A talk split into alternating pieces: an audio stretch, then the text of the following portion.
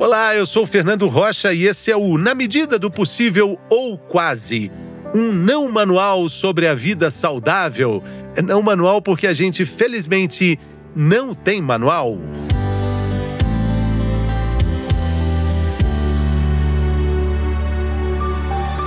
Nenhum rosto, nenhum rosto possui uma simetria perfeita. Cada um dos quase 8 bilhões de habitantes do planeta Terra tem um rosto único, com suas únicas e próprias características. Mas é claro que, olhando no espelho, esses bilhões de habitantes gostariam de mudar uma coisinha aqui, outra coisinha ali, de preservar algumas ou muitas dessas características. Com o avanço das técnicas e do acesso aos tratamentos estéticos, a pergunta que surge é também o título desse episódio: Quais os limites da busca por um rosto perfeito? Quem responde é a dermatologista Aline Falsi, que também estuda as questões relacionadas ao transtorno de imagem. Ela tem dicas importantes sobre quando, como e onde fazer esses procedimentos. Bem-vinda, Aline. Alegria falar com você. Tudo bem, Fernando? Prazer. Um assunto tão importante, né? Com, a, com o início da, dos filtros do Instagram, uns três anos para cá, praticamente, a gente vem crescendo essa demanda no consultório em relação a preenchimentos. E é um assunto bacana para a gente discutir. Você tem um estudo muito embasado relacionado ao transtorno de imagem. Esse transtorno de imagem ele, ele fica mais acentuado com a pandemia, com o uso das telas múltiplas que a gente coloca na nossa rotina? Completamente, Fernando.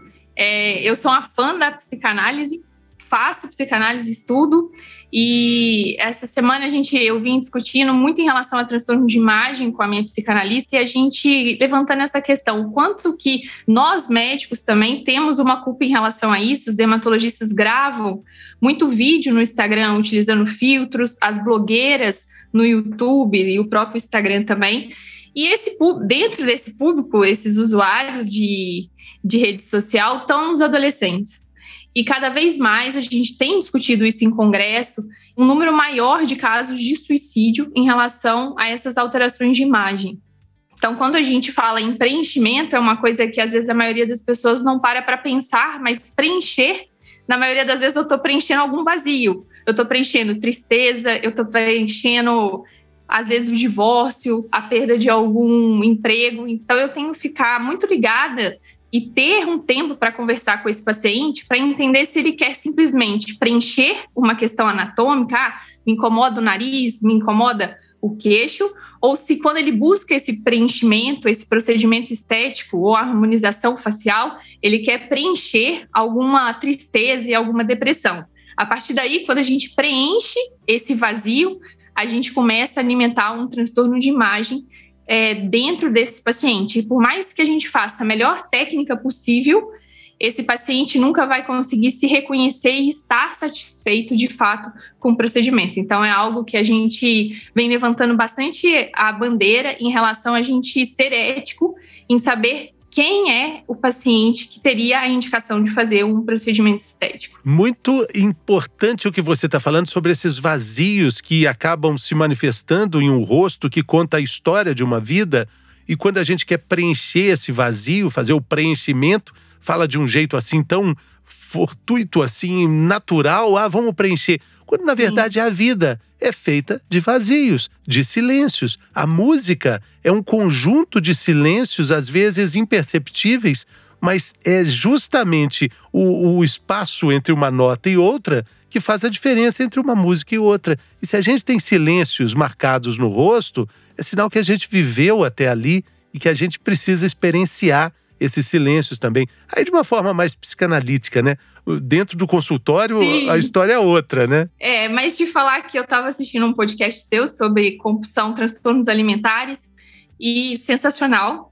E realmente esse paciente ele aparece para o dermatologista também. Sim. Então, transtornos como bulimia, anorexia, são pacientes que, na maioria das vezes, a queixa mais frequente dele é, por exemplo, preenchimento de boca. E quando você preenche esse paciente justamente na boca, em que a gente tanto fala na psicanálise, é pela boca que o sofrimento dele acontece, é pela boca que o alimento entra, é pela boca que as palavras não saem.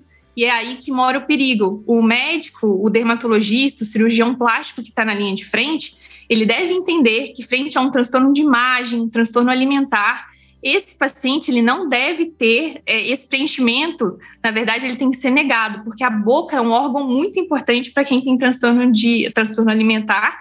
E uma, na maioria das vezes, com essa onda de todo mundo fazendo preenchimento de boca, até perdendo a mão em relação a esse procedimento, esses pacientes têm sido como se fossem as vítimas, vamos colocar entre aspas, dessa pressão em relação à política do preenchimento. Exatamente. Agora, se a gente compara um trabalho de um dentista com um rearranjo ali de um dente que falta, em populações carentes, existem relatos de dentistas assim, é bem interessante isso. Gente que perde um, dois, três dentes na frente e para de sorrir para de se expressar. Sim. Muda completamente a personalidade da pessoa só pelo fato dela não gostar de sorrir ou não eh, ficar à vontade sorrindo. Isso muda bastante.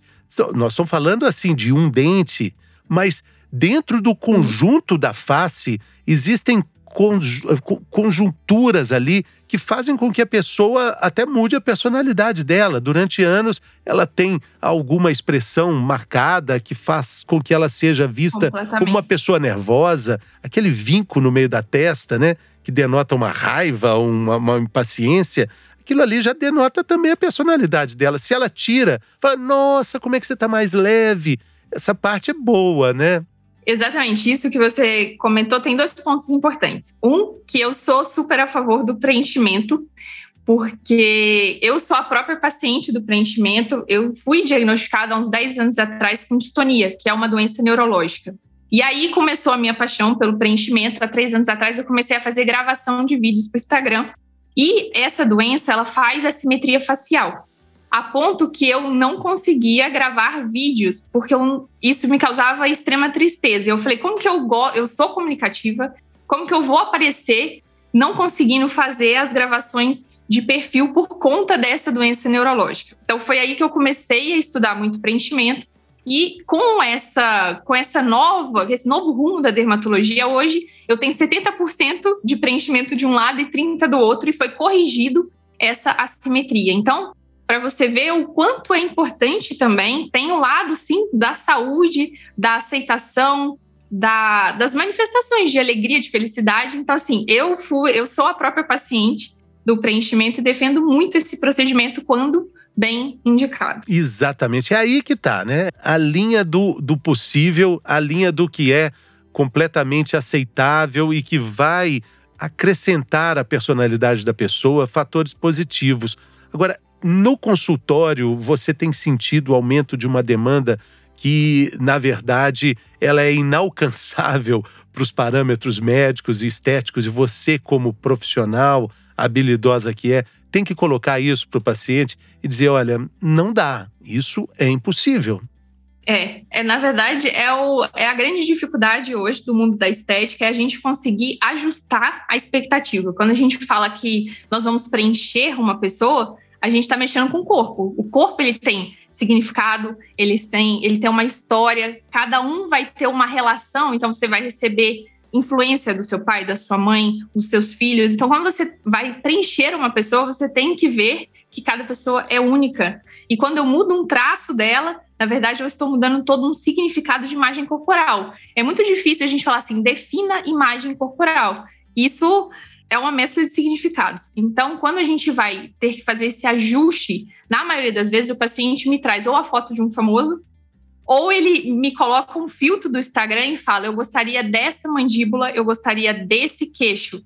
E aí entra o conceito que a gente fala muito em harmonização facial. Eu, particularmente, não gosto desse termo, porque muitos artistas fizeram e a sensação que eu tenho é que eles ficam com a mesma cara. Mas existe sim uma linha da estética que a gente consegue traçar simetrias e conseguir como se fosse uma leveza, uma suavidade no rosto. Então, o que a gente tem que explicar para o paciente, tentar ajustar, é que nem sempre o, o que está no filtro, na verdade, 100% das vezes a gente não consegue atingir na prática. É, a realidade é diferente. Agora, tem um alerta muito importante também, Aline, da democratização desses procedimentos, o que é muito bom. A gente poderia estar falando disso, desse assunto aqui, há alguns anos atrás, e a gente estaria falando de práticas que ainda não estavam acessíveis para grande parcela da população. Ainda é caro, ainda é difícil para muita gente, para a maioria dos brasileiros, ainda é difícil, mas esse leque está abrindo muito. E com isso abre-se também a possibilidade de oferta que, que você poderia falar sobre a escolha de um profissional para fazer esses procedimentos tão importantes, tão ligados à personalidade e à individualidade de cada um? Quais são os parâmetros importantes? Falando de preço, falando do que o consultório precisa ter, o que um paciente precisa observar além do preço quando ele decide fazer um procedimento assim. Isso é um alerta máximo, né? Todo mundo hoje é especialista em alguma coisa e na maioria das vezes as pessoas não têm certificação, vão para a rede social e colocam especialista em harmonização facial. Então, que a dica que a gente dá é, em relação, se você quer fazer com médicos habilitados, a gente tem na página do Conselho Federal de Medicina o RQE, que é o registro de especialidade. Então, a primeira dica que a gente sempre fala para os pacientes: não vá apenas pelo número de seguidores de algum médico no Instagram. Verifique se ele é realmente especialista em determinada área. A segunda dica é: se o preço for menor do que, muito menor do que todo mundo, tem algum problema em relação à qualidade do produto. Isso não é novidade, mas que já vem há alguns anos. É que preenchimentos muito abaixo do preço há uma diferença de substância. Então, o metil metacrilato é uma substância que praticamente a gente não usa mais hoje na dermatologia, na cirurgia plástica, é um preenchimento definitivo. E se a gente for comparar o preço dele com uma seringa de preenchimento de ácido hialurônico, há uma diferença de quase 20 vezes em, em relação a valor. Então, quando o preenchimento sai a um valor muito baixo, possivelmente não é o preenchimento de ácido hialurônico, mas sim o PMMA, que são substâncias que podem sim fazer grandes complicações na saúde de forma geral. E a gente tem visto também é, nas redes sociais vários tipos de procedimentos que causam arrependimentos, né? Fotos assim tristes de pessoas que entregaram o sonho na mão de um pseudo profissional e aí buscam, na verdade, um reparo nas mãos de um profissional aí sim competente. Algumas coisas não podem reverter, né?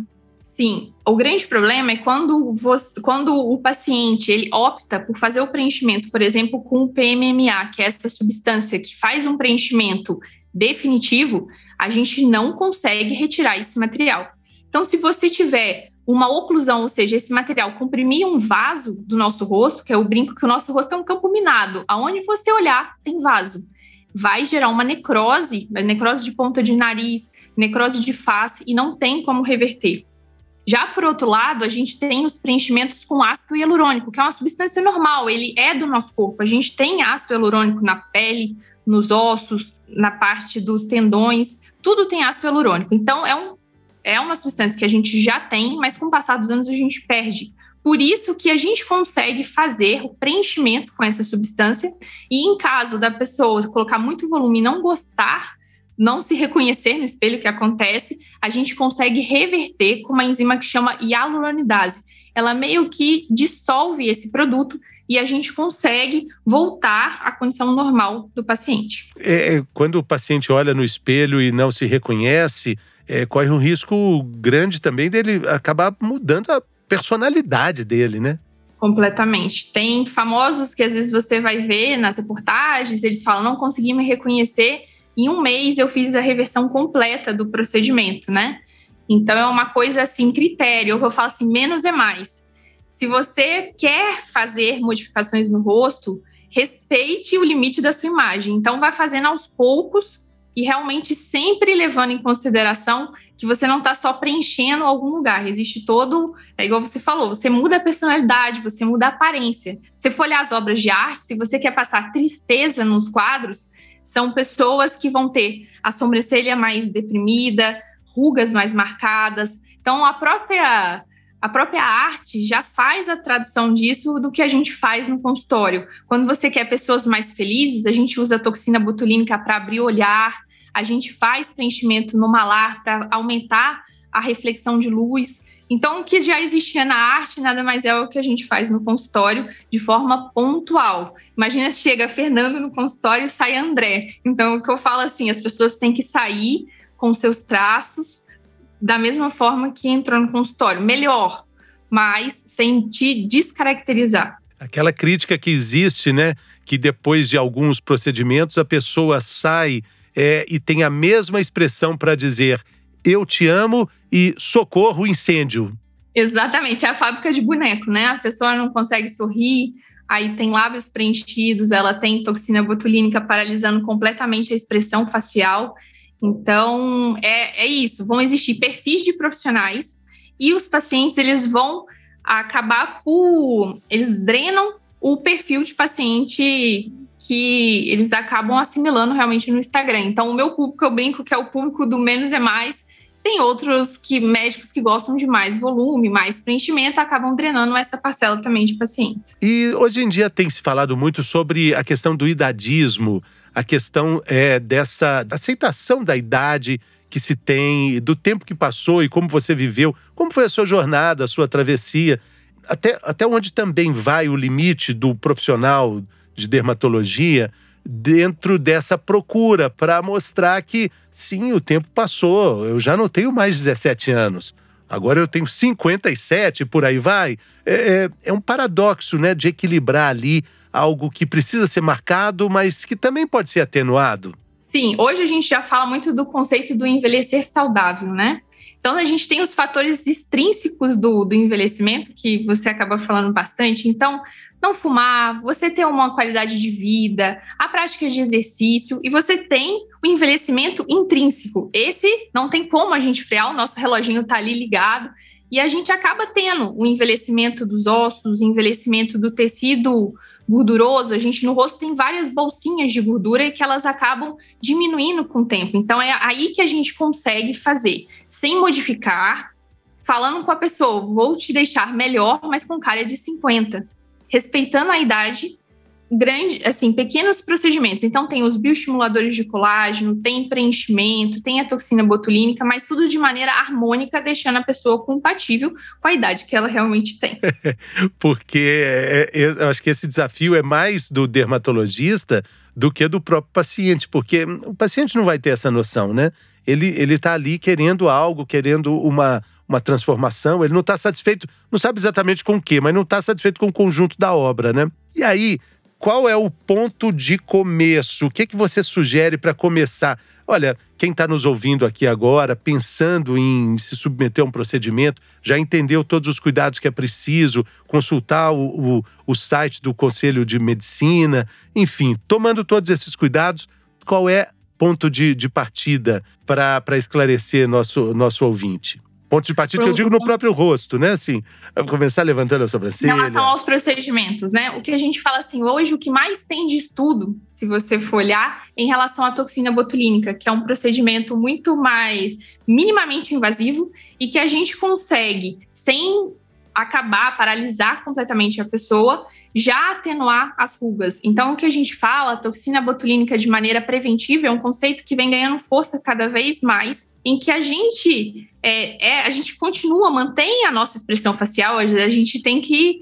manifestar a nossa personalidade através dessas abertura, a abertura do olhar, a felicidade, mas a gente usa a toxina botulínica pelo menos duas vezes por ano a fins preventivos. Então, existem rugas que vão ficando estáticas, em que a gente, mesmo sem movimento, já consegue ver. E para esse paciente, é o primeiro passo que a gente sempre indica é a toxina botulínica. O segundo passo seria já a utilização dos bioestimuladores. Então, para aquele paciente que quer algo bem natural, são é, produtos hoje no mercado que a gente aplica como se fosse um géis debaixo da pele e ele, por si só, faz a produção de colágeno acontecer. Então, depois de três a seis meses, esse paciente ele tem uma melhora da flacidez que acontece, o nosso colágeno começa a cair a partir dos 30 anos e a gente consegue fazer essa reposição de colágeno injetável através desses, desses produtos conhecidos como bioestimuladores. E para aqueles que querem já os procedimentos mais avançados, aí seria o preenchimento com ácido hialurônico, que a gente consegue hoje fazer correções que antes só se fazia no centro cirúrgico. Então, o paciente tinha que ser submetido a uma anestesia geral para fazer uma correção do nariz ou para o queixo, às vezes é muito para trás. Hoje a gente consegue fazer isso tudo em consultório, com anestesia simplesmente tópica ou minimamente invasiva no consultório, e fazer essas pequenas correções é, no rosto. Mas também vai entender direitinho na consulta os próprios limites, né? Isso também fica muito claro, muito importante para que o paciente, também ouvinte aqui do nosso podcast, entenda que é muito importante levar em consideração a opinião do, do profissional que está tratando de tudo isso, né? É, seja complacente com isso, né? É muito comum, igual você falou, o paciente ele não sabe o que está desagradando ele no rosto. Então, a primeira consulta às vezes dura uma, uma hora e meia, porque a gente faz análise facial.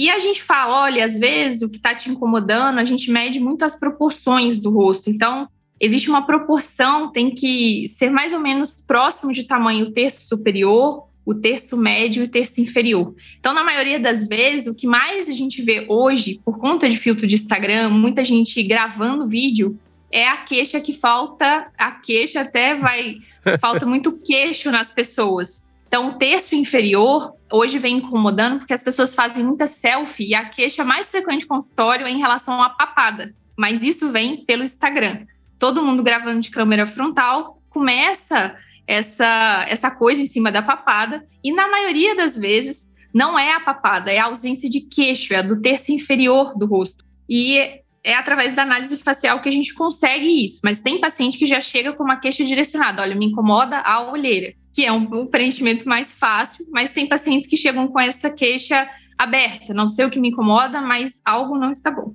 Muito bem, eu acho que hoje a gente deu uma esclarecida muito importante para quem está pensando em se submeter a um desses procedimentos, mas com todos os cuidados necessários. Uma profissional de altíssimo gabarito, como a Aline Falsi participou aqui conosco. Além de tantas qualidades, ainda é mineira. Nossa, puxa vida. Mineirinha. Aí, valeu. Muito obrigado, Aline. Sucesso para você. Boa sorte aí na jornada. Obrigado pela gentileza. Muito obrigada, tudo de bom. Tchau, tchau. Valeu, pessoal. Até a próxima. Até a semana que vem. Saúde!